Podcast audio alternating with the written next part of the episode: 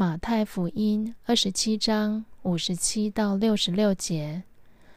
傍晚的时候，有一个雅利马泰的财主来了，他名叫约瑟，也是耶稣的门徒。他去见比拉多，要求收敛耶稣的身体。比拉多就吩咐把耶稣的身体交给他。约瑟把身体领了去，用干净的麻纱包裹起来，安放在他自己的墓穴里。这墓穴是他最近才从岩石凿成的。他又把一块大石头滚过来，堵住墓门，然后离开。抹大拉的玛利亚和另一个玛利亚面对着坟墓坐着，守在那里。第二天。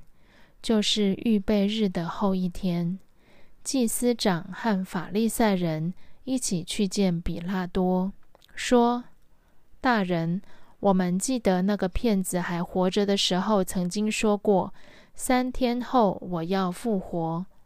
所以，请你下令严密守护坟墓，一直到第三天。”他的门徒就不能把他偷走，然后去告诉人家他从死里复活了。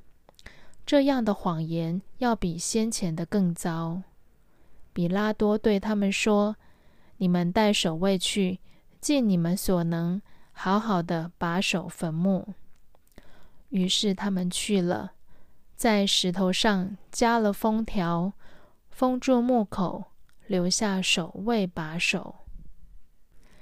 耶稣确实在十字架上死了，埋葬了。第三天的复活才有意义。如果耶稣没有受难、没有死，也就没有复活，那教会所信仰和传扬的就变成空的。为耶稣埋葬的是一位来自亚利马泰的犹太财主，他是耶稣的门徒。也是一个受人尊敬的议员，一向盼望上帝主权的实现。犹太议员是谋杀耶稣的首谋，但不是每个集团分子都一样黑。约瑟就是一个异类，他仰望上帝国的来临，对耶稣有认识，所以在议会召开庆功宴的时候，他悄悄地。利用他的身份和财力，去把耶稣的身体领回来，为他安葬。从这个表现，约瑟晋升为耶稣的门徒。